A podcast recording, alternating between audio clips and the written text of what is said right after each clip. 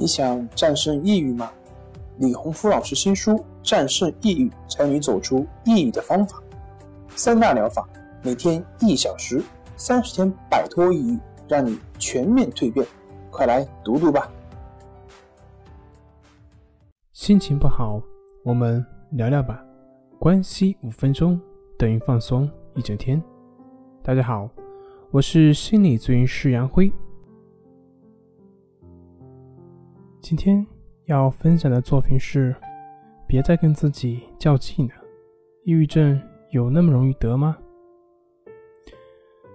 这篇文章是在一个论坛上看到的，感觉说的非常好，分享给各位，希望对大家能够有所帮助。你能够分清抑郁和悲伤的区别吗？这两种感觉有点像，但其实十分不同。今天我们就一起来看一看，看看到底怎么才是抑郁，怎么才是悲伤。抑郁不仅仅是悲伤，抑郁是让你卧床不起的沉重，悲伤是一种有形的感觉。但是抑郁呢，它只会让你感到空虚，感觉一无所有。抑郁和悲伤有时候看起来很相似，但是谈论我们悲伤的缘由的时候会简单一些。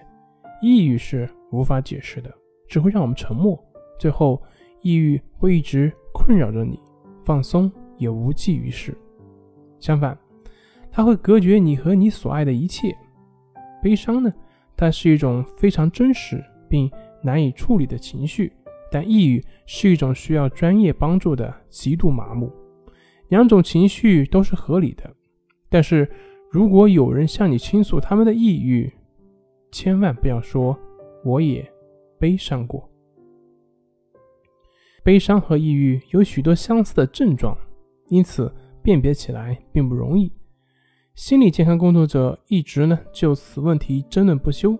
许多人认为重度抑郁症的定义太广泛了，容易将普通的悲伤归于病态。我们通常可以通过时间以及表现症状来区分它们。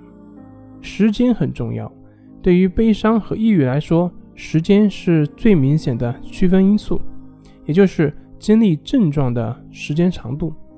如果症状超过了两周还没有缓解，那么就需要专业的人士了。所谓的症状，就是指感到悲伤或者是暴躁，同时呢，伴随着认知想法的改变，严重的影响了生活。人人都会有悲伤低落的时候，但是时间超过两周就值得担忧了。另外一个是抑郁症，它通常它的程度强烈，症状也比较多样。抑郁症的特殊之处在于它的程度以及它多样化，它会出现大量的症状，而且没有缓解的迹象。他们会感到疲劳、悲伤，会频繁的哭泣。但除此之外，抑郁症还有许多其他的症状，包括难以做决定、睡眠过量或者是睡眠不足、睡了很长时间醒来依然感到精疲力尽、感到毫无希望、频繁的责怪自己。如果这些症状非常的强烈，例如无法想象自己能够恢复良好状态、持有自杀的想法，那么可能是患有抑郁症的。在短暂的悲伤当中。人们时不时会有所缓解，能够享受自己热爱的事物，觉得未来会更好。但是对于抑郁症患者而言，就不存在这种缓解的时刻了。对许多人来说，抑郁也只是痛苦的表现方式。即使有抑郁症，也不能代表他们有什么本质的问题。阶段性的抑郁症不同于精神病。在美国，有一千六百二十万成年人被诊断过重度抑郁症。也就是说，抑郁现在已经是非常普遍的现象，所以别担心自己异于常人，更不要因此而耽误了治疗。第一时间寻求专业的帮助是没有错的。好了，今天就分享到这里，咱们下回再见。